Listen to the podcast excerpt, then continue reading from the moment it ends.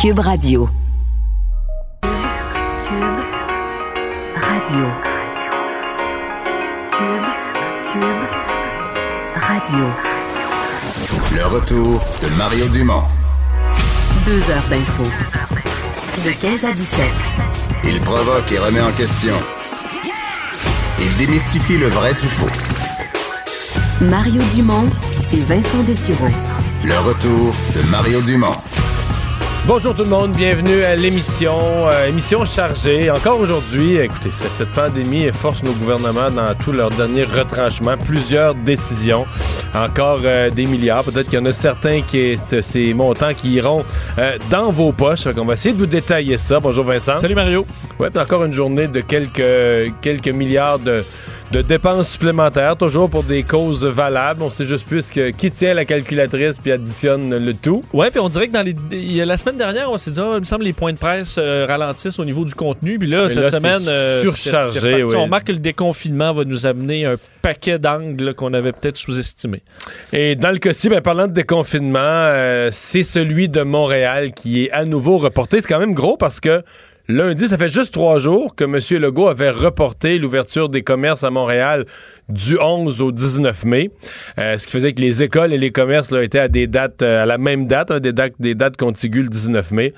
Et là, trois jours plus tard, une nouvelle annonce. Ouais, on reporte à nouveau donc euh, d'une semaine euh, l'ouverture des commerces, les écoles également, services de garde, c'est repoussé, ce qui amène donc la réouverture euh, de Montréal là, prévue pour le 25 mai. Alors ça commence à être plus loin.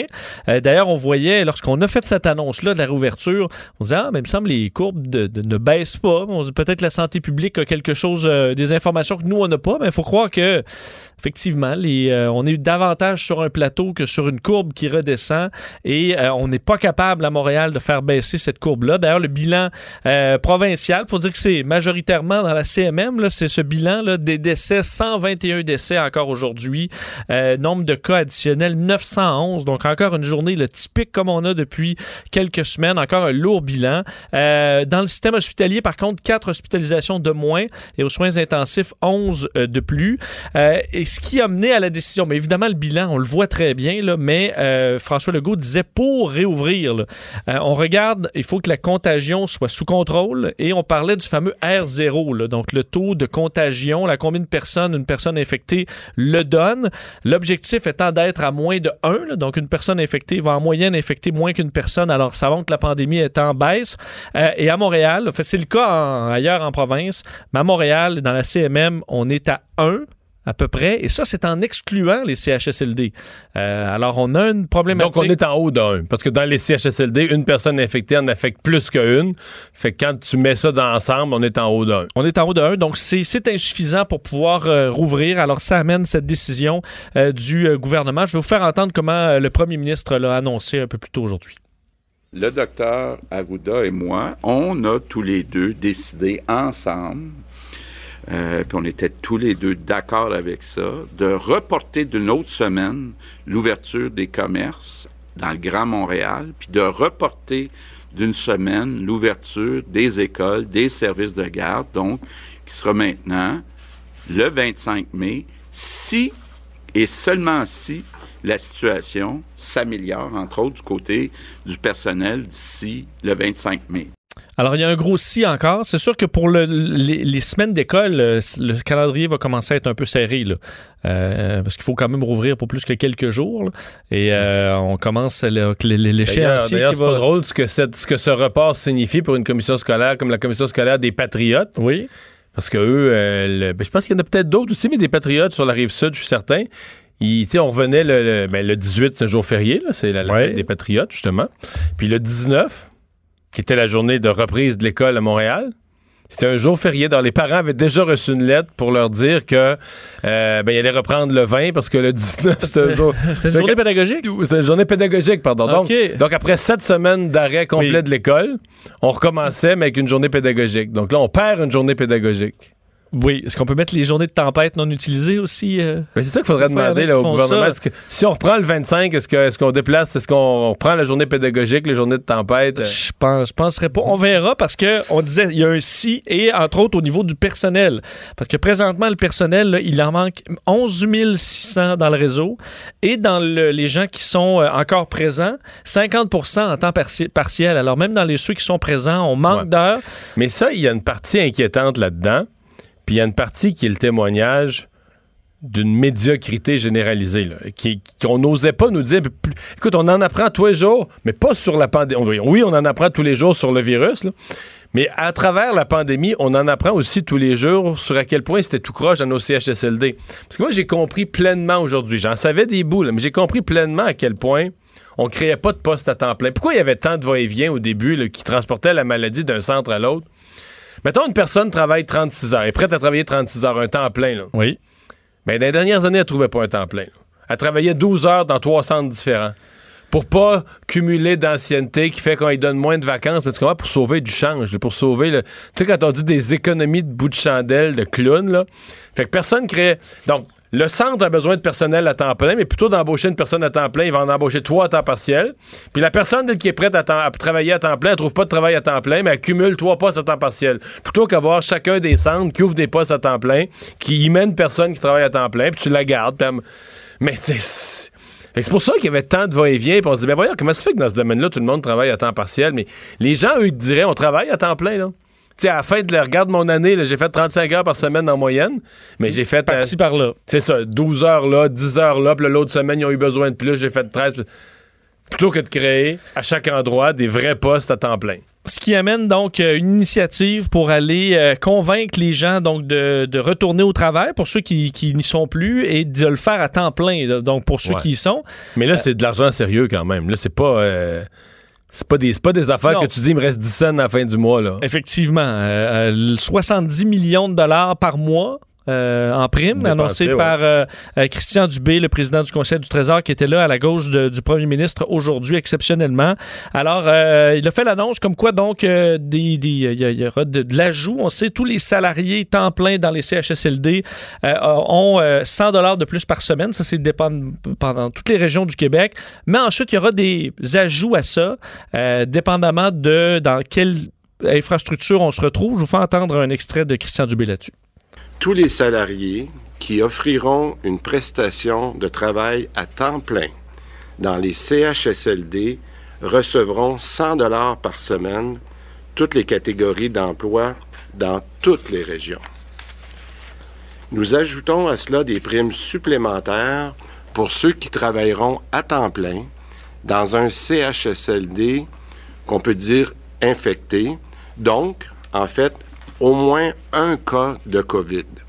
Alors, un ajout pour les CHSLD, donc il y a au moins un cas de COVID, mais également les hôpitaux en zone rouge, donc des zones chaudes, pour les infirmières, inhalothérapeutes, euh, préposés aux bénéficiaires, préposés à l'entretien également, où là, dépendamment du nombre de semaines temps plein, euh, il y aura des ajouts comme ça, des montants qui peuvent atteindre au total là, un 1000 dollars par mois supplémentaire. Alors ça, ça peut faire une différence là, quand même. Euh, également, subvention pour les euh, résidences privées, euh, pour personnes âgées, les CHSLD privés également, pour donner la même chose, et le transfert en- des régions. Donc, on veut obtenir des ressources des Et régions. là, pour les gens des régions qui viendraient travailler à Montréal, c'est encore plus généreux. Oui, parce que là, cet ajout se fait, euh, en fait, c'est 2000 dollars par mois qui seront ajoutés. Mais qui n'inclut pas. Le 1000 dollars par mois. Donc, c'est 3. Donc, c'est C'est 3000. 2000 plus le 1000 plus le salaire de base qui inclut déjà une prime. Exactement. Fait que je le calculais, je me disais, quelqu'un quelqu'un part de, de, de, de l'Est du Québec, s'en vient travailler à Montréal, là, bon, il paye l'hôtel puis tout ça, puis s'il fait son 4 semaines, parce qu'évidemment, ma compréhension, c'est que tu, si tu démissionnes ou tu te décourages au bout de 3 semaines, tu perds la plupart de ces primes-là. là. C'est vraiment des primes de rétention, puis c'est à la fin de tes 4 semaines de temps plein consécutif que tu l'obtiens. Mais là, euh, le salaire de base, c'est à peu près 20 pièces de l'heure pour euh, les préposés. Donc, ce qui fait 35 heures semaine, ça te fait 700. Mais là, il y avait déjà un 8% qui était accordé. Si tu travailles en zone rouge, il y a déjà un 8% mais qui était à 756, mais j'arrondis ça, à 750, mettons. 4 semaines, ça te fait 3000. Fait que là, si tu viens d'une... ré- Là, t'as le 1000 de plus. Si t'as été... euh, si t'as fait ton mois au complet à temps plein, t'as le 1000 de plus. De 3000, t'es rendu à 4000. Puis si tu provenais d'une région, t'as l'autre 2000. Puis là, t'es rendu à 6 000 pour tes 4 semaines, pour ton mois, là. Ça commence à faire un salaire plus Ben intéressant. oui, oui, Euh, oui. D'ailleurs, M. Mais, Dubé... mais il reste que si tu pars de si tu pars du Bas-Saint-Laurent, tu travailles dans un CHSLD, tu es dans une région où il y a zéro cas, un CHSLD où il y a zéro cas. Puis là, tu t'en viens travailler en zone rouge. là. Tu t'en viens Ouais. mettre les deux pieds dans le COVID. tu sors de rentres plus chez vous, tu t'en vas dans un hôtel, travailler Ouais. dans le COVID. Je comprends que ça, que ça peut. Puis quand, ton chiffre va être fini, tes, tes semaines vont être finies, faut, tu peux pas. Faut que tu te mettes en quarantaine. là. Mettons que tu, faut, en fait, on, on dirait que ça s'adresse plus. Après moi, si t'es une mère de famille, tu- même pour l'argent, tu prendras pas ce risque-là. Mais si t'as 24 ans, tu veux te préparer à te mettre un cash down sur une maison, t'as pas, euh, t'as pas d'enfant, t'as pas d'obligation, t'as un petit deux et demi, là, ça peut être tentant de dire, regarde, je vais aller aider, je vais rendre service, je vais participer à une crise dans ma société, je suis jeune, sais, je barre la porte, je ferme l'eau derrière moi dans mon petit appart, puis, euh, Puis, euh, je pars. Je pars, puis Ben, je vais, je vais aider à Montréal. Monsieur Dubé a dit dans la période de questions, quand même spécifié, quelque chose que j'ai trouvé intéressant. Il y a des gens qui, je comprends, aller tout seul là, à Montréal ou à Laval, là, me battre contre la COVID quand tu es de, de la Gaspésie où ça, peut être un peu particulier. Mais dit, je suis ouvert à ce que ce soit des équipes ou des couples carrément qui disent, ben nous, on est prêts, là, on s'en vient les deux. On va, dit, on va ajuster les chambres d'hôtel pour que ces gens-là puissent demeurer ensemble ou à côté. Même un groupe, quatre- Euh, même des femmes. groupes, dit, des pompiers euh, volontaires, euh, des, des gens donc, qui, qui disent bon, on est une équipe, on est six, on s'en va à Montréal, donner un coup de main. Disons, on sera, on sera capable de vous, de vous arranger quelque chose pour que vous soyez à peu près ensemble. Alors ça, il y a des façons de faire avec des ententes avec des hôtels pour faciliter les groupes comme ça qui décideront de s'en venir. Parce que ça, c'est plus, ça me semble plus euh, plausible là, que des gens, ça les intéresse d'y ouais. aller ensemble en amis, par exemple. Euh, donc euh, voilà pour ça. On voulait également du côté de François Legault préciser le dossier des âges. là. Oui, parce que ça, ça avait causé tout un dommage dans l'opinion publique. Et on a présenté, le 60 à 69 ans. là. Euh, on leur a sorti un tableau pour montrer les euh, taux de décès là, euh, par, euh, par tranche d'âge. Montrant évidemment que chez les jeunes, c'est moins d'un pour cent, même encore plus faible. Jusqu'à chez les plus 50 ans, t'es en bas d'un pour cent de tous les décès. là. Exact. 50-59 ans, ça monte à 1,5. 60-69 ans, 6,5. Et là, ensuite, on voit le, le bon le plus impressionnant. Quoique 50 à 60, ça monte quand même. Mais 70 à 79 ans, 17,4. Et ensuite, 80-89 ans, là, c'est 40% et 30% euh, au-delà de ça. Euh, donc, M. Legault qui parle d'un risque contrôlé. euh, dans le 60 à 69 ans, euh, qu'il n'y a pas de risque zéro, alors on en prend quand même un peu de Ouais. risque. là. Dans le 60-69 ans, on dit, ils représentent, eux, 6% de tous les décès. Mais si on enlevait de ceux-là, ceux qui avaient des prédispositions, le pulmonaire, des problèmes de santé déjà, euh, on en enlèverait d'autres. Donc, c'est. Donc, ce qu'il disait finalement, c'est que pour les personnes dans la soixantaine, en bonne santé, ça peut être correct de travailler. Mais en fait, ce que je me suis dit après avoir entendu ça, il y a une partie où je suis resté. Je suis resté sur mon appétit dans le sens que c'est bizarre de changer d'idée aussi vite. Le gouvernement avait dans plus qu'un document dit jusqu'à il y a deux jours les personnes en haut de 60 ans vont pas travailler dans les zones à risque ou les écoles ou les garderies. Mais au minimum, si tu étais pour changer d'idée hier, t'aurais dû. Tu ne veux pas passer ça dans une phrase de Geneviève Guilbeault, là. Tu sais, moi, il fallait que M. Arruda, que ce soit Jean-François l'annonce. fallait que François Legault euh, soit là, avec le docteur Arruda, comme ils ont fait aujourd'hui, là. des tableaux, une analyse, des explications, et d'assumer, là, de dire, on vous a dit jusqu'à maintenant, voici, cette directive change, je comprends? On en a appris plus. On a découvert qu'il y avait moins de danger. asseoir ça clairement que c'est pas une cachette, c'est pas un- s'il y a un changement important, voici les données, voici les tableaux, voici les chiffres. En fait, ce qu'on a fait un peu aujourd'hui. Oui. Mais on l'a fait aujourd'hui en réaction à vraiment là dans l'opinion publique ce matin là, sur les réseaux sociaux La tempête, TVA, oui puis ce qui était surtout inquiétant pour le gouvernement je dirais que c'était pas euh, tu sais les partisans de Trump qui sont toujours furieux contre tout on a toujours nos 2 nos 2 3% de ci et de ça tu sais ou les gens qui ont y a un autre 2 3% qui ont peur de tout qui auraient voulu qu'on reste enfermé jusqu'à Noël puis ça on- ils ont le droit à leur opinion mais je veux dire tu sais qu'ils sont pas contents eux. Mais t'as une sorte de majorité silencieuse qui suit le gouvernement depuis le début là. Puis c'est eux qui décrochaient. C'est eux qui disaient, wow, là, on. On suit plus, là. Non. Puis entre autres, des gens de ces âges-là, là, des gens dans la cinquantaine, dans la soixantaine, qui pour plusieurs, c'est eux qui ont élu la CAQ. Là. C'est Parce pour- que même M. Legault, qui a 62, Oui, oui, s'incluait il là-dedans. est inclus, là. Euh, et d'ailleurs, ça amène la question, parce que euh, les, les- M. Legault et M. Arruda se sont fait souvent poser la question sur les petits-enfants. Là. Donc, Mais on disait là, ça aussi. vous allez pouvoir garder les, les enfants, mais vous pourrez pas garder vos petits-enfants. Alors hier, euh, questionné là-dessus, M. Arruda disait, ben, il n'y a pas le même lien de proximité là, entre une grand-maman et son petit-fils que une éducatrice et euh, un autre enfant. Là. Ce qu'on a peu montré, et on voyait dans le, le Journal de Québec, le Journal de Montréal ce matin, les éducatrices la garderie disent, ben nous, là, il n'y aura pas de distance. L'enfant, il a besoin d'être consolé, on va le prendre dans nos Ben, bras. à deux ans, s'il tombe, là, je veux dire, il se fait mal au genou, puis là, il saute les bras de quelqu'un. C'est ça. Bon, alors, est-ce qu'il y a vraiment une différence comme ça de proximité? Euh, c'est dur à dire, de sorte que M. Arruda euh, a, euh, ben, encore là, dans la période de questions, annoncé un peu de nouveau, comme quoi il y a des changements par rapport aux grands-parents de moins de 70 ans, je vous le fais entendre. les gens en bas de 70 ans, qui sont en bonne santé, qui veulent, qui voudraient aller garder leurs petits-enfants pendant la semaine pour que les parents puissent aller en service essentiel, ça va être, c'est permis, ça va être permis. Euh, tant aussi longtemps que les gens vont respecter certaines consignes. Il ne faut pas que les enfants aient été en garderie puis qu'ils reviennent à la maison parce qu'ils ne veulent plus. Ou aient été à l'école ou potentiellement infectés. C'est des gens qui sont actuellement peut-être avec deux parents qui font du télétravail, qui ont besoin maintenant d'avoir un support dans la semaine. Les grands-parents pourront y aller. Bon, les grands-parents pourront y aller, mais on disait, là, c'est pour se faire, uniquement pour garder les petits-enfants. Pas de souper, là. C'est pas le temps d'aller faire un souper avec les grands-parents. Alors, encore là, c'est en raison un peu de la nécessité d'avoir des gens pour garder les enfants, parce que c'est ça qui sera permis par la santé publique. Euh, questionné sur un peu justement le discours changeant de M. Arruda. Ben, il s'est défendu en disant que il a toujours dit que le discours allait évoluer au fil de la littérature, des découvertes et tout ça, et qu'on doit de plus en plus au Québec s'adapter aux côtés. Évidemment, il y a l'épidémie, le danger de la maladie, mais d'autres dangers sociaux de plus en plus importants. Je vais entendre M. Arruda sur son exemple. euh, vous, vous de juger si, si c'est les bons mots utilisés par M. Arruda. S'il y avait un vaccin au mois de septembre, on resterait probablement tous encore confinés, puis on, on- on attendrait après le vaccin. Mais, mais ce n'est pas le cas. Ça va être impensable de penser on va avoir des révolutions. de la- il y a de la violence qui se passe actuellement.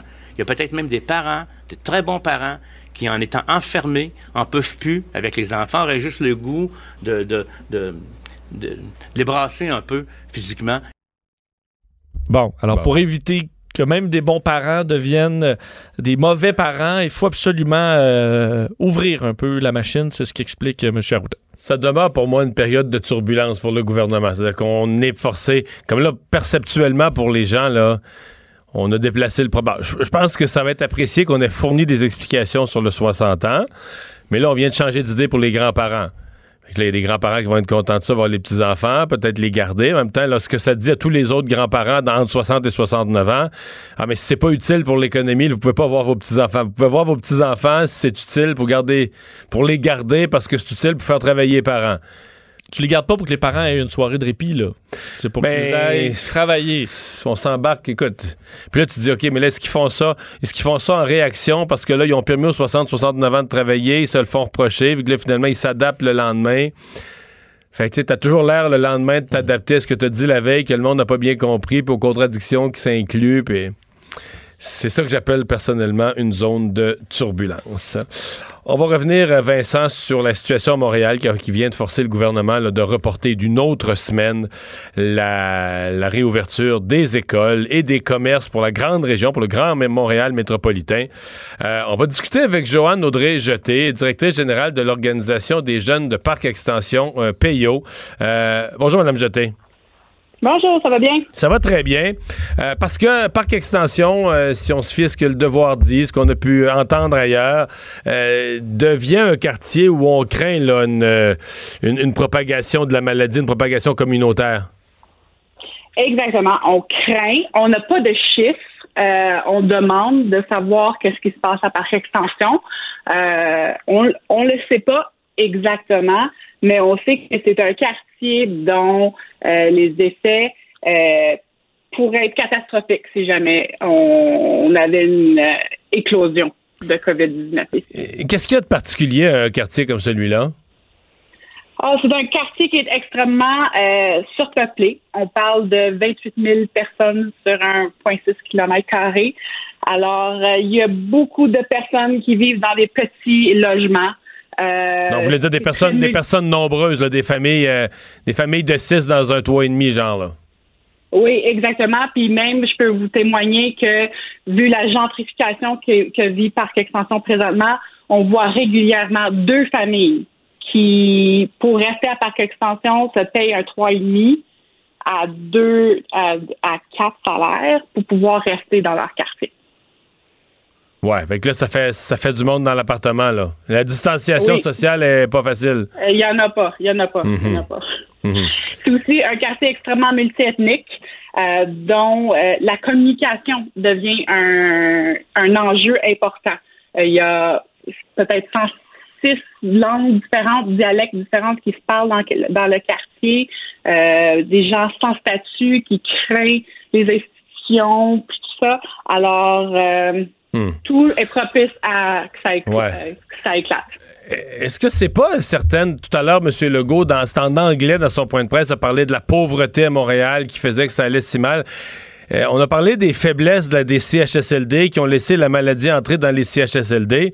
Est-ce qu'il n'y a pas la même chose à Montréal, des faiblesses de Montréal, pauvreté? euh, euh, bon, euh, on a parlé de ces dernières années de mauvaise intégration des immigrants. Là, vous nous parlez de gens qui parlent peu français, peu anglais, donc pas tellement au fait de suivre les directives gouvernementales au quotidien. Est-ce qu'il n'y a pas un peu ça, des grandes faiblesses à Montréal et qui font que c'est plus difficile de combattre la maladie à Montréal que dans une autre région? C'est pas des faiblesses qui existent depuis hier. En tout cas, les organismes communautaires, on, déplore ça depuis très longtemps. euh, la, situation euh, que certains quartiers de Montréal peuvent vivre. Puis euh, maintenant, on est face à une situation où là, ça, va péter. Ouais. Donc, qu'est-ce qu'on a comme portrait présentement? Donc, il y, y a des gens qui ont été testés positifs à Parc Extension, mais il n'y a pas encore eu de. Dire, une la, la- clinique, l'autobus de la clinique mobile n'est pas encore allé. On n'a pas fait une, dire, une stratégie de test intensive dans le quartier encore. Non, euh, ce qu'on sait présentement, qu'il y a environ 1200 euh, contaminations à Villeray, Saint-Michel par extension. On ne sait pas le chiffre à par extension euh, exactement. On se fait dire que l'autobus avec les, les tests va débarquer à Parquex la semaine prochaine. Ah, OK. Donc, la semaine prochaine, on ferait le. euh, Pensez-vous qu'il y a un, risque qu'on ait de mauvaises surprises quand on va se mettre à, tester plus, plus intensivement? Euh, je crois que oui. Aussi, euh, je crois qu'il y a des très grandes possibilités que certaines tranches de la population, ne se, même s'il y avait des symptômes, ne seraient pas testés. Euh, ils craignent parce qu'ils sont sans sta- statut, ils craignent de se faire enlever leurs enfants. Plein de raisons feront que certaines de ces familles-là ne sortiront pas pour dénoncer euh, oui, je suis malade et j'ai besoin d'être testé. Vous dites qu'ils ont peur de se faire enlever leurs enfants? S'ils sont malades? il, il y a une mécompréhension des institutions à Parc Extension. Alors, c'est certain, face à certaines choses, être sans statut, tu veux pas commencer à réclamer euh, ouais. Non, des les sans statut, je comprends bien. Là. Ça, c'est ça, c'est une Oui. situation précaire. Là. Oui, Plus que précaire. Exactement. Eh bien, ben on va voir comment ça, comment tout ça évolue. Est-ce qu'il y a quand même, parce qu'on avait dit de Montréal-Nord, c'est une situation connue, beaucoup euh, membres de la communauté haïtienne, d'autres communautés aussi, qui sont massivement présents dans les, les- les rôles de préposés aux bénéficiaires. Est-ce qu'on a ce même genre là, euh, de situation à Parc Extension, des gens qui travaillent dans les emplois les moins bien rémunérés du réseau de la santé, par exemple? Ça se peut qu'il y ait une certaine euh, partie de la population qui travaille dans le système de la santé, mais on parle beaucoup de gens qui travaillent euh, en restauration, qui travaillent au noir, euh, qui travaillent euh, dans les les autobus qui viennent les chercher pour travailler dans les agricoles et des choses comme ça. Je peux vous témoigner personnellement que j'ai vu des autobus arriver à Parc Extension ramasser des travailleurs, mais on parle de 40 personnes, pas de masque, rentrer dans un autobus, attendre sur le coin de la rue, aucune distanciation sociale. Alors, euh, c'est inquiétant. Alors, on prend des risques que le reste de la société ne, ne prend plus. Ben, merci de nous avoir parlé, Mme Jeté. Au revoir. fait plaisir. La directrice générale de l'Organisation des jeunes de Parc Extension. Vincent, dans les autres euh, nouvelles, euh, ben euh, il y a évidemment des nouvelles économiques là, pas réjouissantes. Il y a Aldo qui se place, puis j'oserais dire Aldo qui est un des premiers groupes québécois à se placer à l'abri de ses créanciers. Je sais pas combien il va y en avoir, là, mais j'en entends là tous les jours des gens qui considèrent cette option-là à l'heure actuelle pour le mois de juin. Là. Donc ça se prépare, puis Ah, on ça va être avoir une rafale. vague. Parce qu'on parle pas de petites. On comprend qu'il va y avoir une vague là, dans les petits restaurants. Non, mais moi, je parle, petits de, PME, de- mais- de- je parle d'entreprises des- québécoises là, qui ont un nom, qu'on connaît le nom là, de, de, de Gatineau à Gaspé. là, Bon, et euh, effectivement, c'est assez tragique de voir ce- ces industries, plusieurs de- d'entreprises ben, effectivement bien connues euh, qui, euh, qui ont visiblement des problèmes financiers. C'est le cas donc de Aldo, euh, détaillant de chaussures, qui s'est placé aujourd'hui à l'abri de ses créanciers en vertu de la loi sur les arrangements avec les créanciers des compagnies. Donc, euh, on indiquait dans les dernières heures que la démarche a été entreprise aux États-Unis. Elle sera en Suisse également euh, pour restructurer les activités. Dans le communiqué, le directeur, le président directeur général euh, David Ben Sadoun qui disait la pandémie COVID-19 a mis trop de pression sur nos affaires ainsi que sur notre flux de trésorerie. Après avoir fait un examen exhaustif de toutes les stratégies possibles, nous avons déterminé qu'il était dans l'intérêt supérieur d'Aldo de se placer sous la protection euh, donc de, la loi à à l'abri de ses des créanciers donc afin de préserver la viabilité de l'entreprise à long terme et de survivre à cette période éprouvante. Euh, donc on disait que le, le commerce de détail faisait déjà euh, face à de nombreux défis. on essaie de se tourner principalement dans des centres commerciaux. Pas seulement, mais principalement, je pense. Euh, on a fait donc on a les- un site de commerce électronique, là, mais on sait la concurrence est féroce dans ce domaine-là. Il y a les boutiques Spring et Globo qui ont aussi des magasins là, des, des pieds carrés dans des centres d'achat qui sont ne sont pas sur le point de rouvrir également. Alors euh, certaines boutiques vont quand même rouvrir euh, pour l'instant, donc euh, le- l'entreprise fonctionne encore, mais euh, c'est visiblement tout un défi qui s'en vient pour eux. On voyait des granges, des géants euh, aux États-Unis aussi où on s'inquiète euh, de, de grands magasins de détail. Ben, JD Crew JD Crew qui on fait a faillite. JC Penney qui aurait des problèmes. grand- Sears. Neiman Marcus, qui est plus dans le haut de gamme, ça, je pense que c'est fermé ou en faillite ou sur le bord. Parce que des- certaines de ces entreprises-là avaient traîné déjà de lourdes dettes, là, essayaient de survivre juste par rapport à la concurrence en ligne. Et là, c'est le dernier, euh, écoute, c'est le dernier clou pour bien des entreprises, en espérant que donc euh, Aldo puisse euh, s'en sortir, mais c'est une situation qui est difficile. Un très proche de M. Trump euh, qui est testé positif. Une nouvelle inquiétante pour le président qui, évidemment, on le dit, c'est un germaphobe, là, de pas être très content dans les dernières heures. Président Trump qui voit un de ses valets personnels être testé positif à la COVID-19. Ça s'est fait hier soir. Les valets, on dit, c'est des membres euh, d'une euh, bon, une unité d'élite de la marine dédiée à la Maison-Blanche. Alors, travaillent très près de- du président. Mais c'est ceux qui amènent euh, tout ce que le président a besoin, à la limite, qui vont y amener un verre d'eau là, euh, Exact. à l'extrême. là. C'est très près. D'ailleurs, depuis qu'on fait des tests, euh, en fait, depuis le début, là, on n'a jamais porté de masque euh, à l'intérieur de, de la Maison Blanche. Alors, euh, c'est pas des protections qu'on a euh, de façon naturelle là-bas. Ce qu'on fait plutôt, c'est des tests en 15 minutes. là. Donc, les tests de les, les, les Abbott's Labs tests qu'on fait déjà depuis quelques semaines. Les journalistes y passent également. Des tests rapides. Le problème, c'est que au le moment où tu attrapes la COVID-19, tu peux pas être testé positif. Il y a une période d'incubation et euh, visiblement euh, le- la, personne n'a pas eu ce, ce test-là dans les euh, enfin, a eu le test après quelques jours et est-ce qu'il a pu le le donner au président ou au vice-président? Pour l'instant, la Maison-Blanche qui a confirmé les faits, c'est dit, euh, fait, voulait être rassurante en disant on a fait les tests sur Mike Pence et euh, Donald Trump. Les deux ont testé négatif, sont en bonne santé, mais évidemment, il y a une période encore là d'incubation. Est-ce que, euh, du moins, assurément, il y a, un inconfort de voir la COVID-19 s'approcher aussi près du président? Évidemment, il sera testé de façon régulière dans les prochains jours pour s'assurer que le président se porte bien. On va aller à une pause. Euh, on va parler dans un instant. Bon, vous savez, l'industrie de la construction, le résidentiel, c'est- ça a recommencé pour permettre de livrer les appartements tant attendus pour le 1er juillet.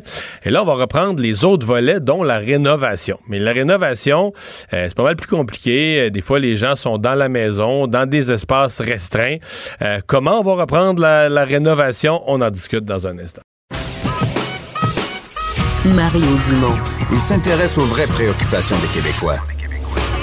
La santé, la politique, l'économie. Le retour de Mario Dumont. La politique, autrement dit.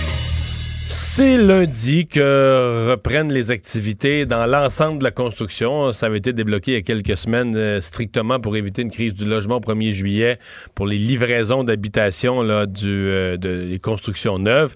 Mais là, on va reprendre les autres volets de la construction. Euh, bon, là-dedans, il y a les grands travaux, les grands chantiers, etc.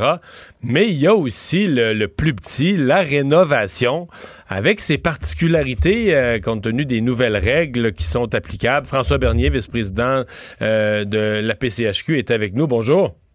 Oui, bonjour.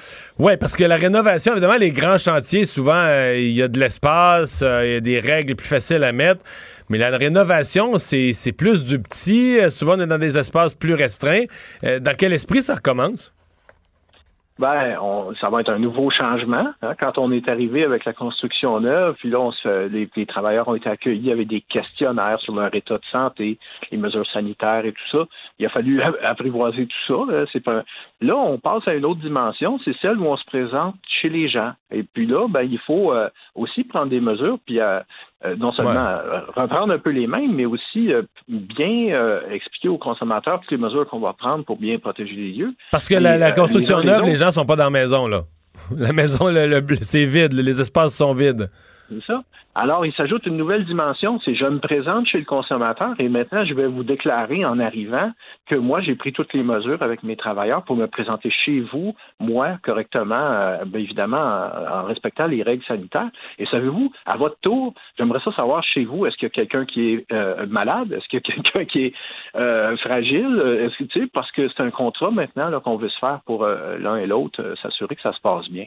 Alors, c'est une nouvelle dimension et les travailleurs vont devoir arriver euh, maintenant équipés d'un d'un petit sac. Alors, ils ont, déjà leur sac à lunch, ils ont déjà leurs outils, mais maintenant, il va falloir un troisième où il y a quelques, il y a des savons, il y a des gels hydroalcooliques, il y a des essuie-tout, des lingettes, euh, des mesures de protection, encore une fois, puis un, sac pour amener tout ça à la fin de la journée.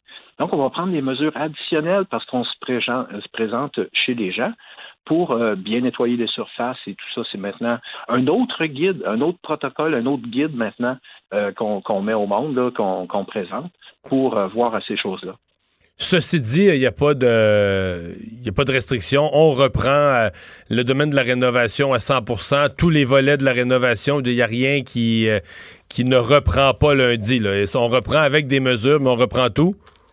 On reprend tout et puis l'industrie de la rénovation, c'est plus gros que l'industrie de la construction neuve, là, résidentielle. Alors, c'est une industrie très, très, très importante. Et puis, donc, c'est un volet euh, majeur de l'industrie qui reprend. Mhm. Euh, Est-ce que vous euh, parce que là dans l'industrie de la construction, on dit les chantiers sont surveillés par la, la CNESST, etc. Mais ça, dans le fond, dans, une ville, des grands chantiers ou des comptes. À Montréal, peut-être qu'il y en a plus, mais dans la plupart des autres villes moyennes, il y en a un, deux, trois, quatre dans la ville, mais il n'y a pas tous les coins de rue des, nouvelles constructions d'une tour à condo ou d'un bloc d'appartement. là. Euh, dans le cas de la rénovation, ça se passe à l'intérieur de quatre murs dans une maison. Puis il peut en avoir dans une ville, il peut y avoir 100 chantiers en même temps. Une place qu'on une place qu'on change un mur, l'autre place on fait une salle de bain, etc. Est-ce que la CNESST peut aller vérifier ça? Est-ce que, dans fond, euh, ma question, c'est est-ce que si quelqu'un s'en fout des mesures, il va pouvoir euh, passer outre? Ben, c'est certain que le défi de vérification, comme vous le dites, il y a tellement de chantiers différents et partout, il, est plus grand. Par contre, il y a des yeux qui nous regardent au quotidien. Ce sont les clients eux-mêmes. Je pense que euh, tout le monde est vigilant euh, dans, la société quand on va à l'épicerie ou ailleurs. Je pense que ces yeux-là seront présents, puis on va s'attendre des entrepreneurs et des travailleurs de la, rénovation, justement, qui, fassent ça correctement du point de vue des mesures sanitaires. Euh, donc, il y a, y a cette présence-là, je pense, du client, la responsabilité de, tout et chacun, les travailleurs comme des entrepreneurs, pour y voir. on a parlé beaucoup ces derniers jours des chaînes d'approvisionnement au niveau euh, alimentaire. Euh, Qu'est-ce qu'il y en a des chaînes d'approvisionnement? Je sais que c'était un enjeu à un certain point là, pour les chantiers. Euh, prenons le cas de Montréal où les chantiers reprennent lundi, mais là, les commerces ne reprendront pas avant le 26. Je sais que les commerces de matériaux, les quincailleries, c'est ouvert. Mais est-ce qu'il y a quand même... est-ce que l'approvisionnement est à 100% aussi simple que- qu'en anormal?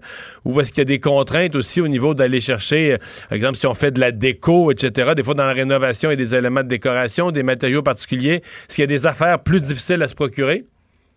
Ben, normalement, là, la chaîne d'approvisionnement, puis ça a été clairement dit euh, en même temps que la, l'annonce du redémarrage, toute la chaîne d'approvisionnement de l'industrie de la construction est invitée à reprendre ses activités.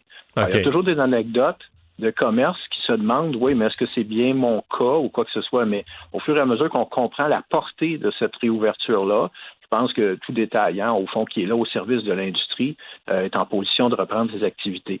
Donc, euh, on s'attend à une réouverture. Il faut le dire, dans la construction neuve, au tout début, ça a pris quelques jours d'ajustement pour bien, pour bien se comprendre. Ce sera probablement aussi un peu le cas euh, la semaine prochaine, le temps que tout soit bien compris, bien redémarré. Hum. pour revenir à la construction neuve, qu'est-ce que vous avez comme indication à cette date-ci? Je comprends qu'il est encore tôt, mais sur est-ce que euh, on a pu rattraper un peu euh, les, semaines perdues, euh, toujours dans l'esprit d'avoir des logements prêts au 1er juillet. Est-ce qu'on est en, mode rattrapage? Parce que je sais qu'on craignait que malgré les intentions de, de, mettre les bouchées doubles pour rattraper, on se disait les mesures de distanciation et autres sont tellement compliquées que d'un côté, on voudrait s'accélérer, mais de l'autre côté, ça, ça nous ralentit. On en est où, là? Il n'a pas été possible de faire un sondage, je dirais, significatif sur cette question-là.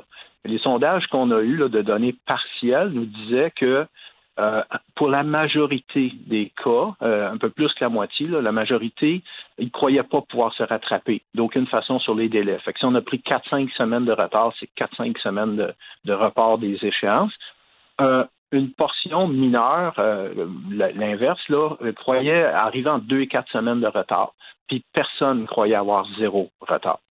Alors, c'était ça le portrait. C'est comme ça que ça se présente parce que rattraper cinq semaines puis ramener ça à zéro, c'est quand même tout un défi. Il nous reste du temps quand même jusqu'à la fin juillet parce que c'était comme ça qu'on voulait le mesurer.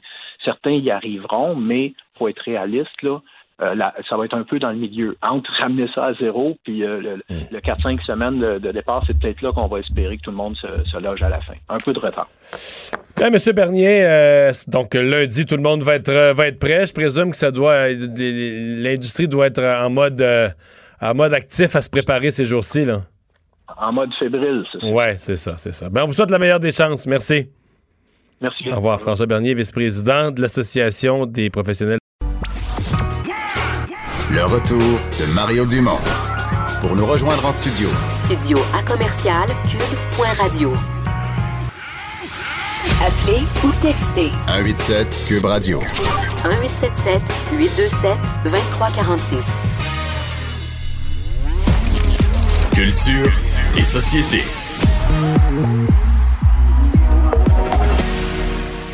Bonjour Anaïs. Bonjour. C'est vraiment culture et société que ce spectacle de dimanche soir, une chance qu'on ça. Une chance qu'on ça et on a vu les premières images depuis ce matin qui ont été euh, diffusées. Alors je vous fais entendre ça. On entend entre autres Ginette Renault, Lara Fabian, Marc Dupré, Louis-Jean Cormier. Alors courte vidéo. Va bien aller. C'est suffisant pour souligner ce sera ce dimanche à 19h30 sur les ondes de TVA ainsi que Télé-Québec. Et là, j'ai jasé un peu plus tôt aujourd'hui avec Jean-Philippe Dion, qui est le producteur, les productions euh, déferlantes. Et dans la courte vidéo qu'on a vu passer sur les médias sociaux, on remarque que les six animateurs sont bien, bien loin. Ils sont à distance et c'est vraiment le 2 mètres de distance. Donc, j'ai parlé avec Jean-Philippe à savoir comment est-ce que ça s'est déroulé parce que la distanciation sociale, évidemment, est au cœur euh, de, on voulait s'assurer. Moi, je connais une des co-animatrices. Ben oui. ça, ça a l'air qu'il prenait pas chance, c'était plus 2,1 mètres pour être sûr qu'il n'y a personne qui allait, envoyer un courriel pour dire Ouais, là, la distanciation. Ben, ça ressemble pas mal à ça, ce que Jean-Philippe Dion m'a raconté. Ben, les animateurs, en fait, sont venus tourner toutes leurs animations pendant une seule période de temps. Donc, on condensait leur présence. Déjà, quand ils sont arrivés sur le plateau puis qu'ils ont vu toute l'équipe technique avec des masques, déjà, c'était comme particulier pour eux. Puis, on leur avait parlé, évidemment, c'est avant, en leur disant, vous allez voir, on va respecter la distanciation physique, les, les normes d'hygiène également, évidemment, le lavage de mains, bon, et tout ça. Mais tu sais, je pense qu'ils se sont dit oui, oui, c'est beau, mais ils se doutaient pas à quel point on était pour respecter ça. Puis je pense même eux autres étaient un peu surpris de toutes ces mesures-là.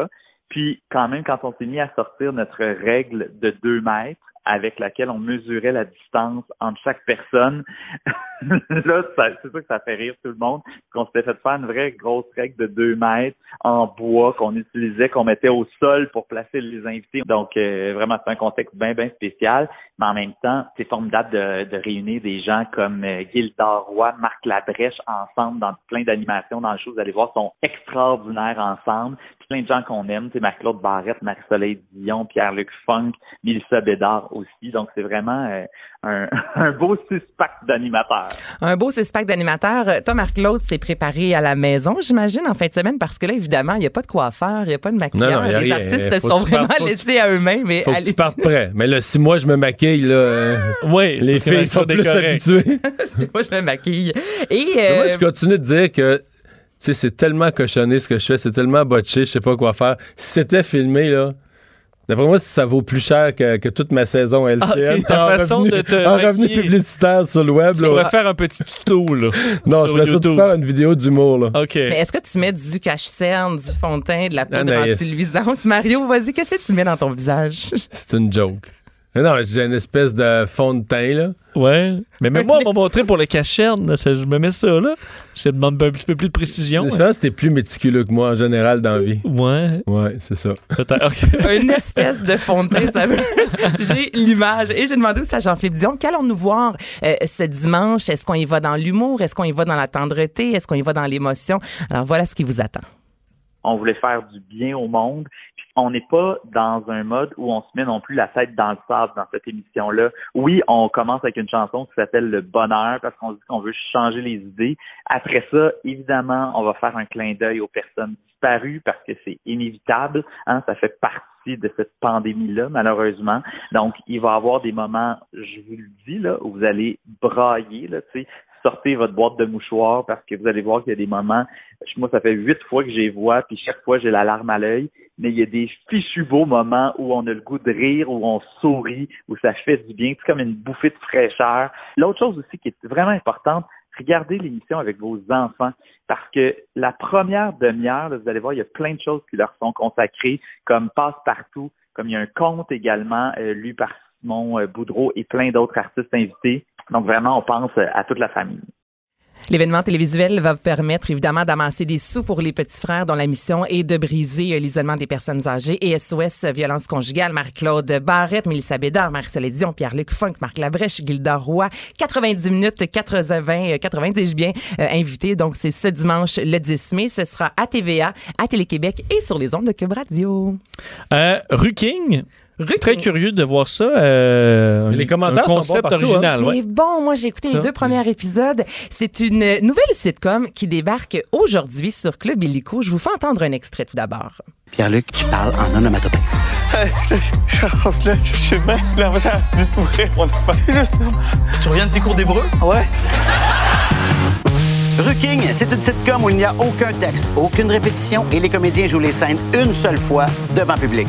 Moi, le maître de jeu, je leur donne des directives soit pour les aider, soit pour leur nuire dans leur oreillette. Bienvenue sur la Ruking. Essayez d'être synchronisé. J'ai vraiment. C'est c'est vraiment la chose qui me dérange pas. La personne que vous entendez, le maître de jeu, c'est Stéphane Bellavance. Les euh, acteurs, les comédiens ont un canevas de base. Donc, ils savent, OK, là, vous êtes dans un appartement, vous êtes trois colocs. Moi, j'ai jasé avec Sophie Cadieux, qui est une avocate de 42 ans, qui veut reprendre sa vie en main. Donc, ça, elle... OK, ils ont un personnage permanent. Ils ont un C'est pas personnage. comme Dieu merci, Dieu merci où tu partais à chaque fois qu'il y a une nouvelle histoire. Là. Non, non, non, c'est vraiment une histoire. Et justement, tu elle est une Sophie, avocate, là, puis elle est toujours une avocate, puis tout ça. Elle est toujours une avocate, donc justement, elle me dit, vous allez entendre que c'est vraiment OK, difficile là, au niveau de l'improvisation. Il me manquait un bout, moi, là. Bon, ben, là, tu comprends un peu mieux. Et euh, on a vraiment fait appel à des gens de talent en termes d'imitateurs, euh, pas d'imitateurs, mais de hum, d'improvisateurs plutôt. Stéphane Crête, Sylvie Moreau, Sophie Cadieux, Marie-Ève Morancy, Mehdi Boussaïdan, Pierre- Pierre-Luc Funk. Et il y a également d'autres euh, artistes qui viennent de temps en temps, soit Anne-Elisabeth Bossé ou encore Antoine Vizina. Et là, c'est rare que je garde ma question, mais j'avais pas le choix pour vous faire entendre la réaction de Sophie euh, Cadieux lorsque je lui ai demandé est-ce que c'est plus difficile justement le fait que vous avez un canevas, il y a des textes que vous devez improviser, mais en même temps, on vous dit à l'oreille certaines consignes et voici sa réaction. C'était quoi le degré de difficultés. Est-ce que tu as trouvé ça plus facile ou au contraire plus. euh, Hélène, elle est tellement plus tough. moi, moi, tu sais, moi, je suis une fille vraiment, je connais pas le track. J'ai hâte. Là, je dois t'avouer que, tu sais, on se regardait on était là, qu'est-ce qu'on fait? Parce qu'on on perdait tous nos repères parce qu'on est des gens qui sont habitués de tourner. Donc, on était dans un studio de télé avec des caméras. Donc, on savait que, tu sais, la caméra allait venir nous chercher, mais en même temps, on n'avait aucune idée des déplacements qu'on allait faire. On n'avait aucune espèce d'idée de ce qui allait nous arriver. Puis, Frac, il venait aussi que fallait qu'il y ait une certaine continuité. Si je dis j'ai six chats, ben, la, c'est la scène d'après, j'ai encore six chats. Fait que là, on était comme garant de suivre un peu les consignes. T'écoutes, t'es parti. Votre instabilité économique vous inquiète? Bon. Bon. Tu vois, ça, c'était improvisé. Non, c'est ça, c'est ça. Non, mais si t'as raison, c'est que tout est cumulatif. Là. Si t'annonces oui. que t'as six chats, t'es pogné que t'es six chats dans l'histoire. T'as tout à fait. Ben, Euh, faut mais- pas trop que t'en rajoutes des affaires comme ça qui, qui te restent. Là. Non, non, parce qu'elle me disait comparativement un match d'impro habituel Ben non, ça dure deux minutes, C'est ça, euh, deux, quatre minutes. oui. Merci, bonsoir, c'est fini. Non, non, non, non. Quand c'est mauvais, tu rescrapes ça, ça, Ben tu repars à zéro. Là, t'es pogné. on se sent vraiment, tu sais, comme dans une machine à laver. Elle dit, on s'est rendu compte, euh, les, les gens lui ont fait prendre conscience parce qu'il tournait deux épisodes par jour, que elle, lorsque Stéphane lui parlait dans l'oreille, elle acquiesce puis elle répond oui, oui, oui. Donc, c'est tourné, c'est une seule scène. Et là, parce que, tu sais, Vincent, si on joue ensemble, Oui. j'écoute ce que tu me dis, mais là, en même temps, j'ai Mario qui va me dire dans l'oreille, OK, là, tu dois éternuer. Donc, tu sais, c'est toujours d'ajouter ce que Mario me dit à notre conversation. Je dois être à l'écoute de ce que tu me dis. Il n'y a pas de gagnant-perdant. il n'y a pas de gagnant, c'est pas comme une pas comme l'impro. d'impro. Non, donc c'est ça, ça ressemble. C'est un sitcom. À la fin, le résultat, c'est juste un sitcom. C'est un sitcom, des décors un peu à la Friends, ça se passe dans un café. On va aussi l'appartement. Je vous le dis, là, j'ai écouté les deux premiers épisodes. C'est bon, c'est rafraîchissant. On n'a pas l'habitude de voir ça. Et si vous n'êtes pas adepte de l'improvisation, parce que pendant longtemps, les matchs étaient diffusés à la télévision, c'est pas pareil. C'est complètement différent et les, euh, les, les comédiens sont bons. Honnêtement, je leur lève mon chapeau. Comment Tinder se ramasse dans la chronique Culture et Société? Ben là, c'est la société. ah, ça, c'est de la Ah, société, Tinder. Ben oui. C'est vrai. Plus que de la culture. C'est de la société Tinder. Je vous en parle parce que euh, en raison de la COVID-19, Tinder a battu des records de fréquentation. Êtes-vous surpris, messieurs? Non. Ben oui, on n'a pas le droit de savoir. Ben, c'est ça. Fait que les gens vont sur Tinder. Il y en a quand même qui ont des invitations. On refuse, s'il vous plaît. Voilà, c'est dit. Alors là, Tinder a eu l'idée d'ajouter le chat, donc la conversation vidéo, comme on fait notamment sur FaceTime ou encore sur Messenger. Ça va arriver d'ici euh, la fin de l'année. Parce que vous savez, si vous avez déjà utilisé Tinder, là, on se jase et là, à un certain moment, on doit ajouter la personne sur Messenger. Ça peut briser un peu notre... euh, ben, si on veut vraiment garder notre Facebook là, personnel, privé, c'est moins évident. Donc là, maintenant, vous pourrez chatter sur Tinder. Voilà, fallait que j'en parle. Parce qu'on dit que même dans les, chez les non-célibataires, là, mais qui sont pas dans la même maison, Tinder euh, est beaucoup utilisé. Ben, c'est- en même Je pense temps, pas c'est- qu'ils s'en parlent, là, c'est mais très- pour euh, aller à la pêche. c'est leur jardin secret. Ouais. Mais c'est très divertissant en même temps, Tinder. J'avoue Faut- que là, mais- on reste en dedans, on n'a plus grand-chose à faire. faut faire attention de ce qu'on envoie là-dessus sur les vidéos en direct. Là.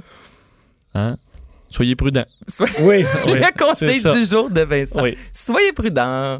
Tu voulais dire, so- soyez prudents, sous-entendu, soyez habillés. Ouais, restez donc habillés. c'est Ça ça, va vous éviter bien du Oui, je trouble, comprends. ouais. Oh, hey, ben, vous dites ça, puis euh, on va jaser rapidement des, des Des cowboys fringants. fringants. Mais tu sais, tu parles des fameuses vidéos et mon, mon copain avait, Jean-Philippe, un, un meeting en, en direct et maintenant on a des escaliers. On a un deuxième étage comparativement à avant. Là, déménagé en fin de semaine, je- ouais. Je, suis déménagée et on a tellement vu d'images passer lors euh, des, des, des directs des fois. Une personne qui donne, qui est en train de donner une entrevue et en arrière, on voit le conjoint qui passe en boxeur. Ça t'est pas arrivé? Maintenant, non, mais je fais vraiment attention maintenant quand mon chum est en conférence dans le salon. Là, je peux dire que là, je suis en haut, puis là, j'attends qu'il y ait une pause, je m'assure. Parce que je veux vraiment pas qu'on. C'est ça. Et euh, on parle gênant. record pour les cowboys fringants. Les Cowboys fringants. Euh, Six mois à peine après l'apparition de la chanson L'Amérique pleure. Là, je le sais, nous sommes jeudi, le gros soleil. Euh, ça commence à sentir l'été. C'est une chanson un peu plus triste. Mais euh, quand même, cette chanson a battu euh, un record. Donc, elle a été plus de 26 semaines numéro un au top 100 BDS. Et ça, en fait, c'est basé sur euh, le nombre de rotations hebdomadaires dans une pièce, euh, dans, une, dans les radios, en fait, du Québec. Il y en a plus de 47 stations. Et c'est deux frères avant, avec la pièce Comme avant, justement, qui détenaient ce record-là de 25 semaines. Et ce que je trouve très cool, c'est que les deux frères sur Facebook ont tenu à féliciter les Cowboys fringants en disant c'est une formation qu'on aime vraiment. Donc, on est content qu'ils qu'ils aient battu notre record. Très bien. Merci, Anaïs. Ça fait plaisir. Le retour de Mario Dumont.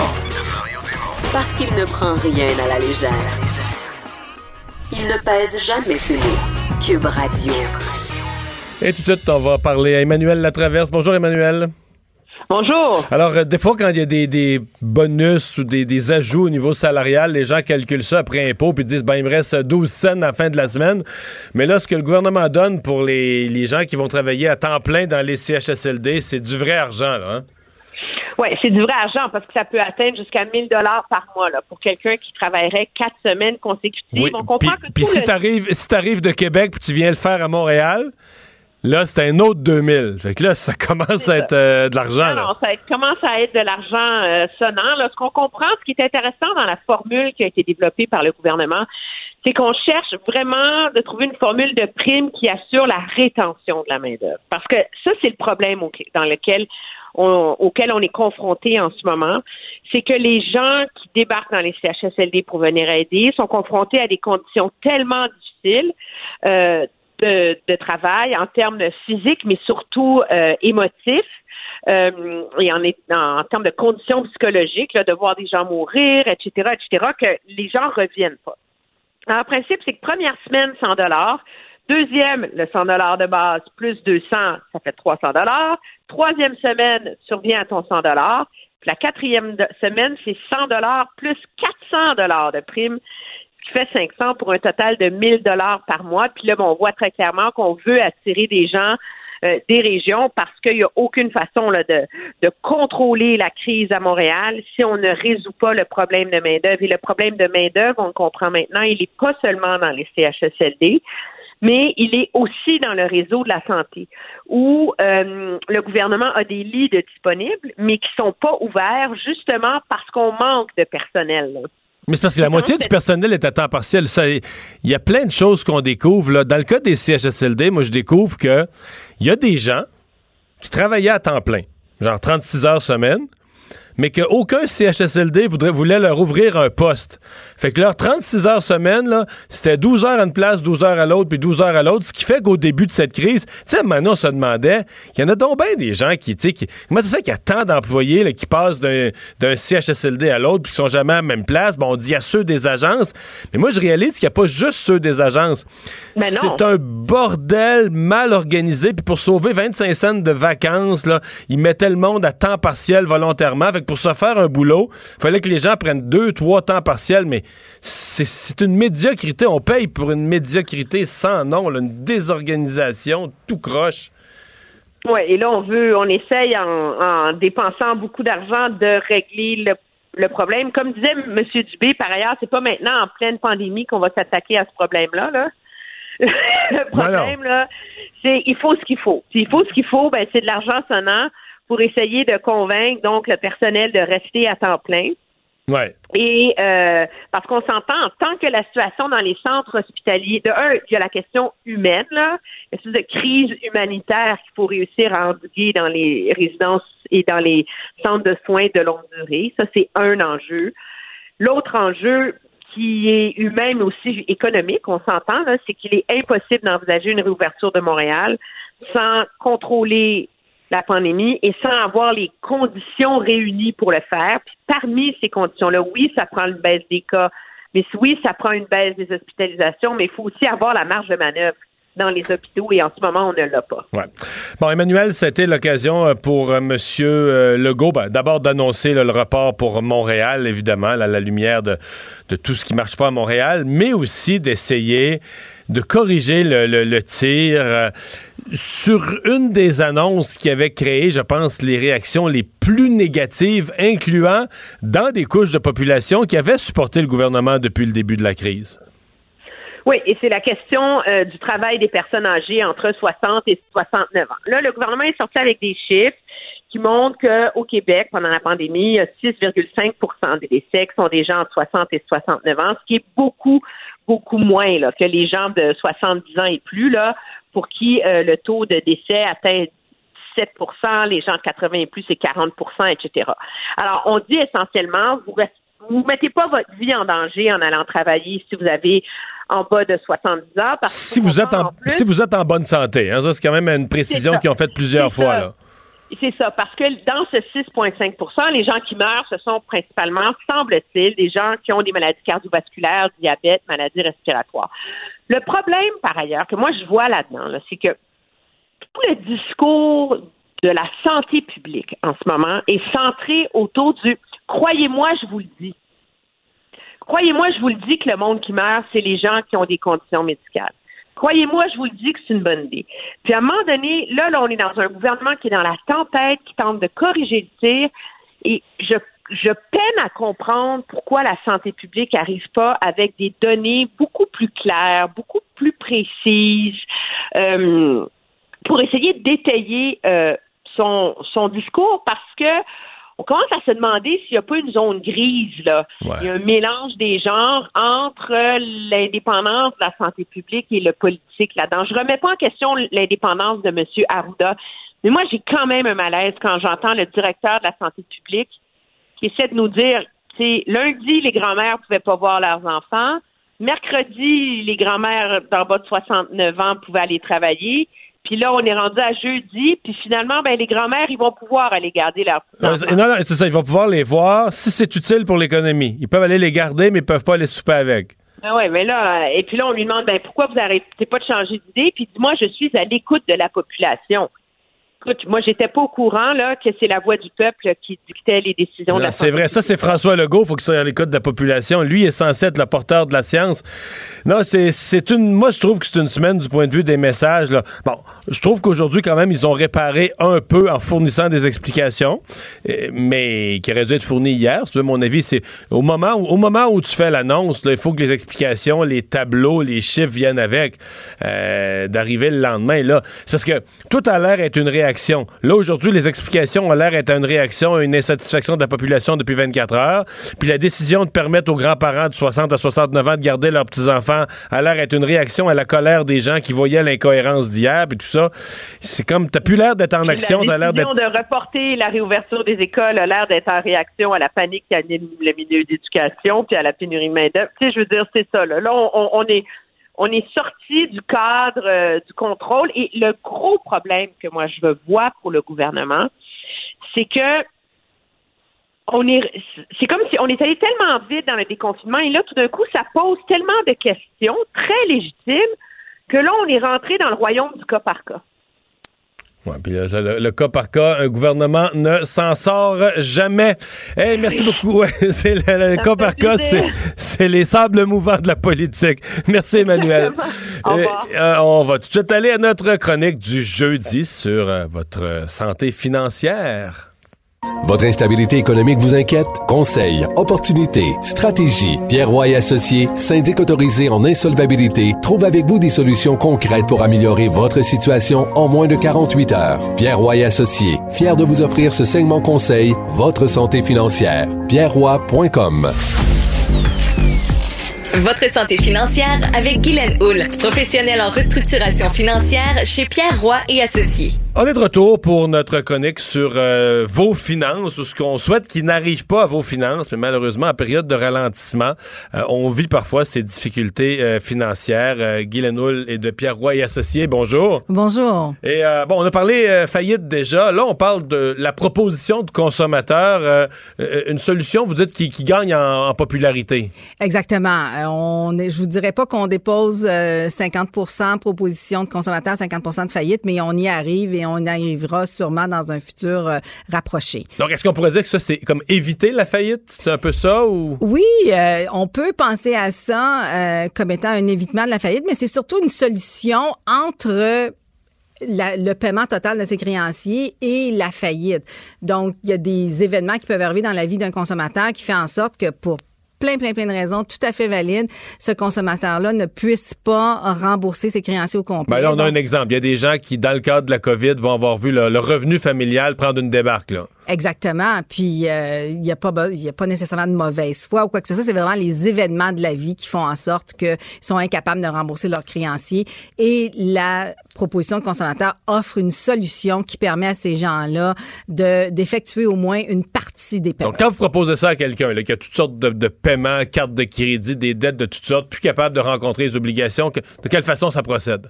Bien évidemment, quand les créanciers, quand les pardon, les débiteurs viennent nous voir, les consommateurs viennent nous voir, on s'assoit avec eux, puis on analyse leur situation. Est-ce qu'ils ont la capacité financière de faire des versements mensuels? Parce que ce qui est important, un des points très important au niveau de la, de la proposition de consommateur, c'est qu'il va y avoir un paiement pour tous les créanciers versus quelqu'un qui aurait deux, trois cartes de crédit, un prêt personnel, une marge de crédit qui va faire quatre, cinq paiements. Donc, on n'éteint plus, tout- on n'éteint plus tous ces feux-là individuellement. là. On ramasse tout ça. Exact. Et les intérêts arrêtent de courir. Déjà, OK. Même si on aurait à rembourser la totalité de ce qui est dû, les intérêts arrêtent de courir. Et déjà, donc, on a une économie importante. Et aussi psychologique parce que les gens voient que le montant qui est dû diminue versus lorsqu'on fait les paiements minimums puis que vraiment on voit jamais la les fin. intérêts viennent effacer. Ouais, le- le- bon. Donc, euh, parmi les avantages, bon, je suppose le premier avantage, c'est que le téléphone sonne moins avec des gens qui, qui disent quand est-ce que tu me payes. Là. Exactement. Donc, Ça, le- c'est l'avantage simple. là, mais... Exact. Mais l'avantage simple et important. Donc, le harcèlement. Psychologiquement, ça- ouais. Exact. Euh, on conserve tous ses biens. D'accord. On perd rien. On perd rien au niveau de nos biens. Euh, dans la majorité des dossiers, il y a une diminution du montant total qui est payé sur une base mensuelle et c'est un paiement qui habituellement est le paiement abordable que le consommateur peut effectuer en paiement de ses dettes.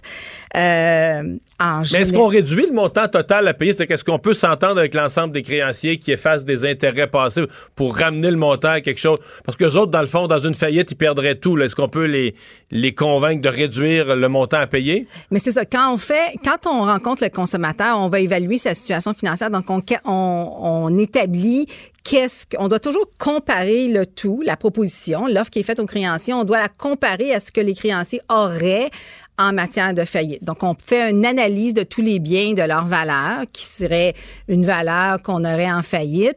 Et par la suite, avec cette valeur-là, on établit un versement mensuel. Et à 99% des dossiers, effectivement, il y a le paiement, il est beaucoup moindre que ce que le débiteur s'était engagé à payer avec toutes les Donc, dettes on efface une partie des dettes, ni plus ni moins, dans une entente de bonne foi, à dire on assure qu'on va payer tous les mois. Euh, euh, bon, euh, je suppose aussi qu'on a des, des, des créanciers comme Hydro-Québec et autres, on les calme aussi dans toutes leurs menaces de, de, de couper le service, etc. Tout à fait, ils peuvent faire partie de la proposition et effectivement, des Est-ce créanciers. est-ce qu'il y a des créanciers qu'on peut pas mettre dans la proposition? Ah. Genre le ministère du Revenu ou des gens... Non, on peut mettre, On peut tout, mettre le tout le monde. monde, OK. Les exceptions en matière de proposition de consommateurs sont les mêmes qu'en matière de faillite et donc c'est vraiment les créanciers qui seraient euh, des amendes ou des contraventions, euh, des Bon, dettes ben. frauduleuses ou des choses comme ça.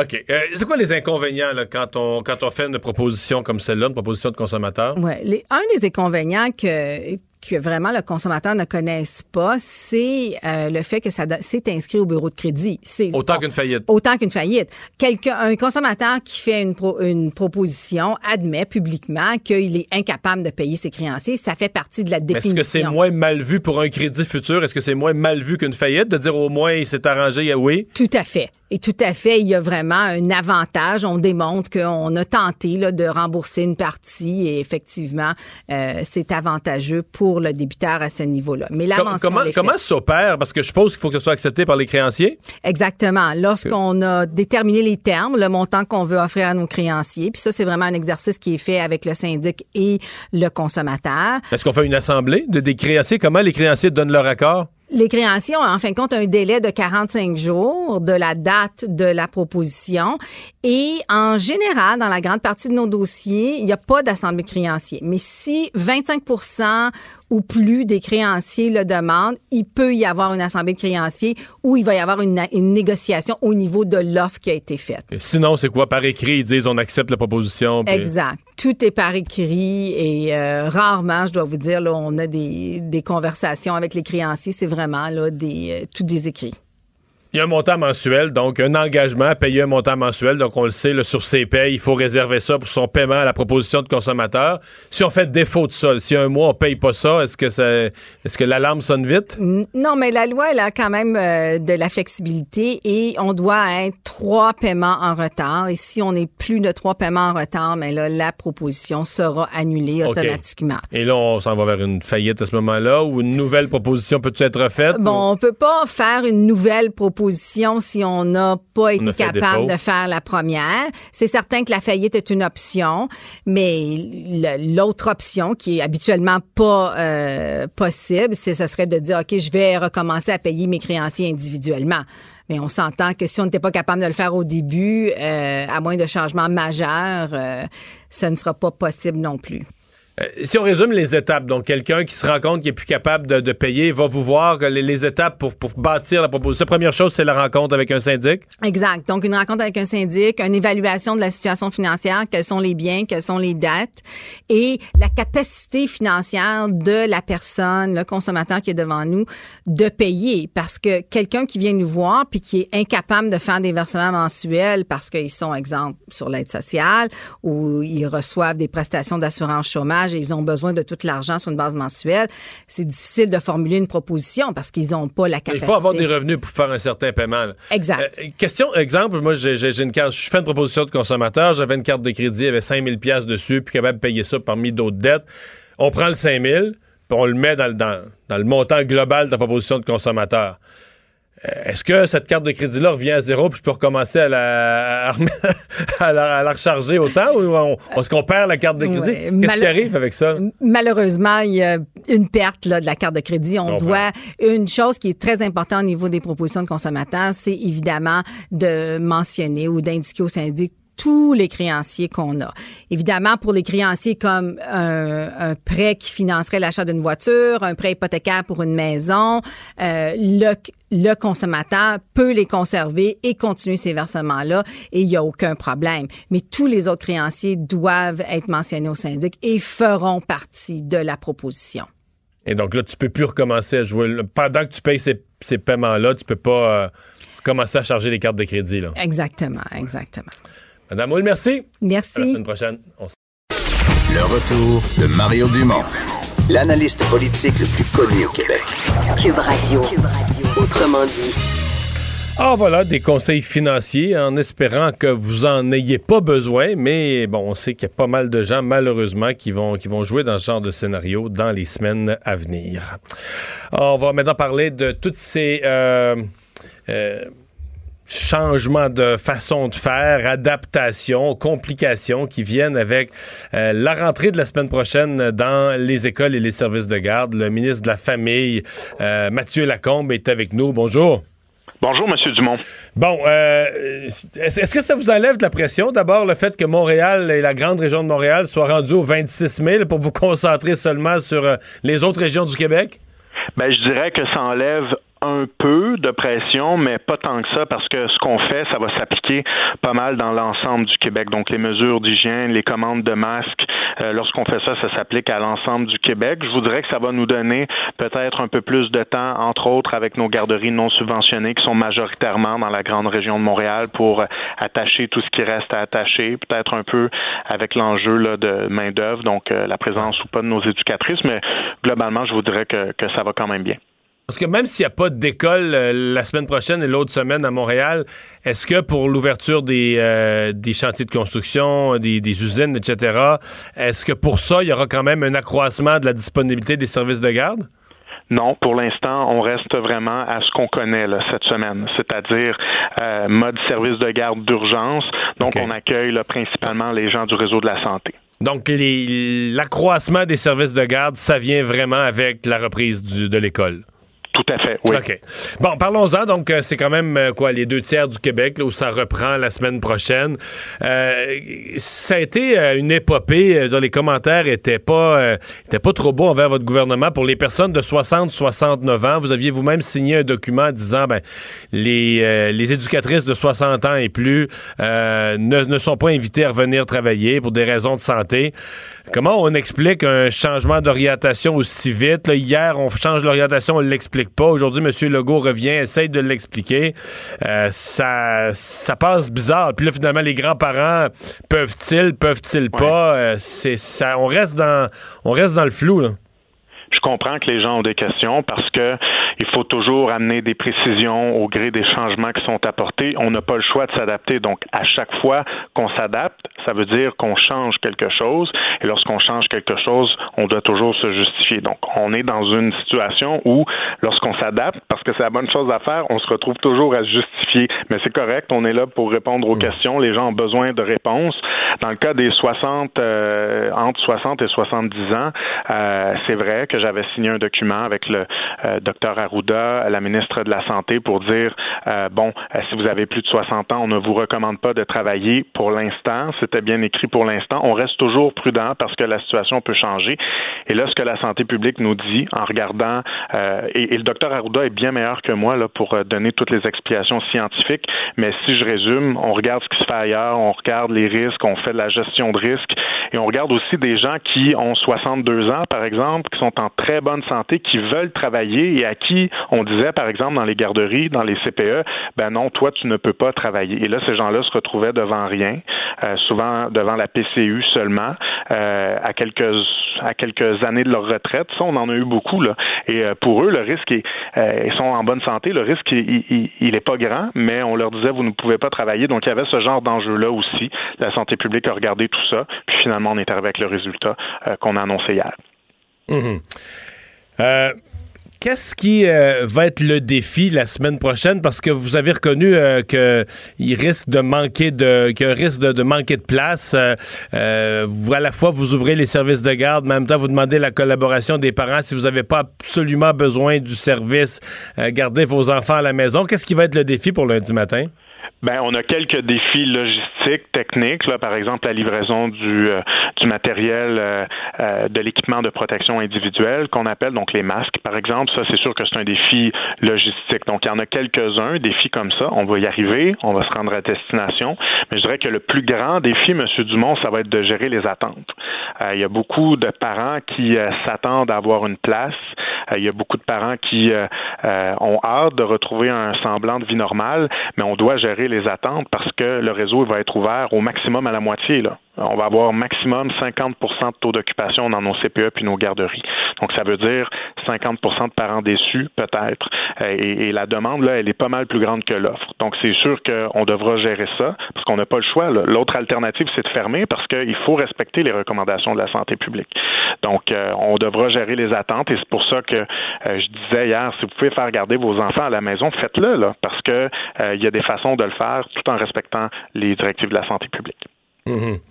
Euh, parlez-nous un peu de la disons des contraintes qui, euh, qui vont être appliqués au quotidien parce que c'est compliqué un peu pour les gens de voir bon la distanciation c'est pas vraiment possible. Euh, est-ce que dans une garderie les enfants de 2 3 ans comme on dit ils sautent d'un bras ils sautent d'un bras de l'éducatrice euh, s'ils tombent ils se font bobo aux genoux ils vont sauter d'un bras de l'éducatrice. On dit les gens vont se protéger. Est-ce qu'on peut vraiment porter euh, du matin au soir du matériel de protection pour garder des petits? Il y a comme une zone une zone grise là-dedans là. Ben, c'est sûr qu'il y a beaucoup de gens qui se demandent à quoi ça va ressembler euh, une garderie ou un CPE avec toutes ces mesures-là. Euh, on a vu, entre autres, dans le journal, euh, dans le journal de Montréal, à quoi ça va ressembler. Il y a eu beaucoup d'articles.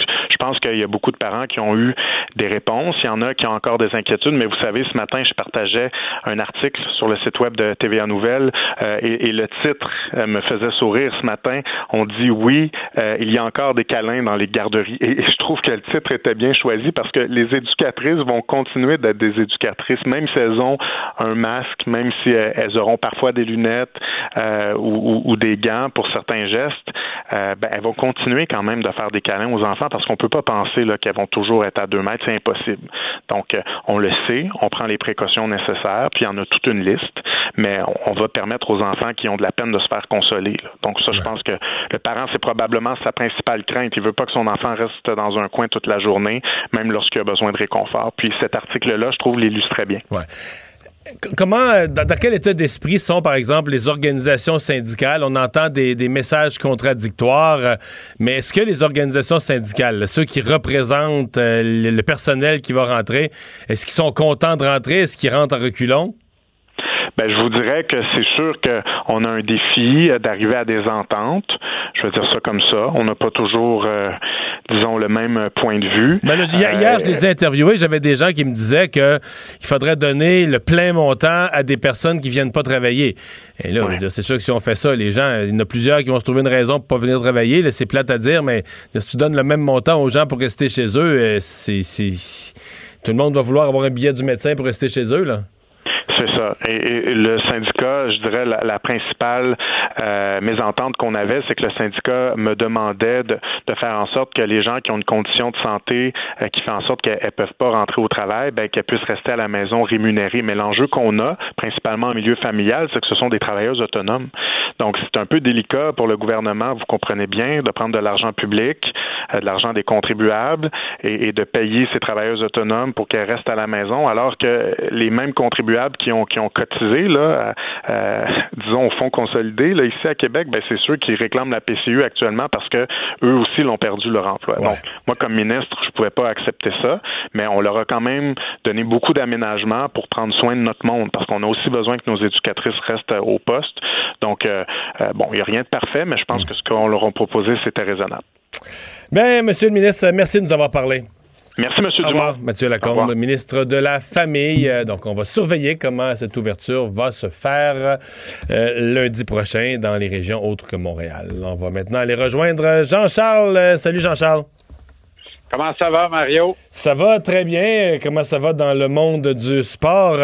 L'auxiliaire de Price qui veut, qui veut jouer au hockey cet été, lui? Oui, Charlie Lindgren qui... mais là, c'est ça.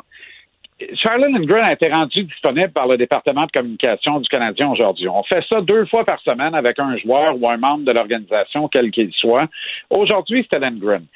Et je trouve ça intéressant, Lindgren, parce que ça a permis d'avoir un discours en rupture de ton avec le discours des joueurs établis de la Ligue nationale qu'on entend résonner aux quatre coins depuis le début de la pandémie de la COVID-19. Lindgren, lui, il appartient à la catégorie des joueurs encore en développement, qui sont en transition et qui n'ont pas de plateau établi, de pénate établi au niveau de la Ligue nationale. Lindgren se bat pour son prochain contrat, il se bat pour son prochain départ. Il espère juste de demeurer avec le Canadien.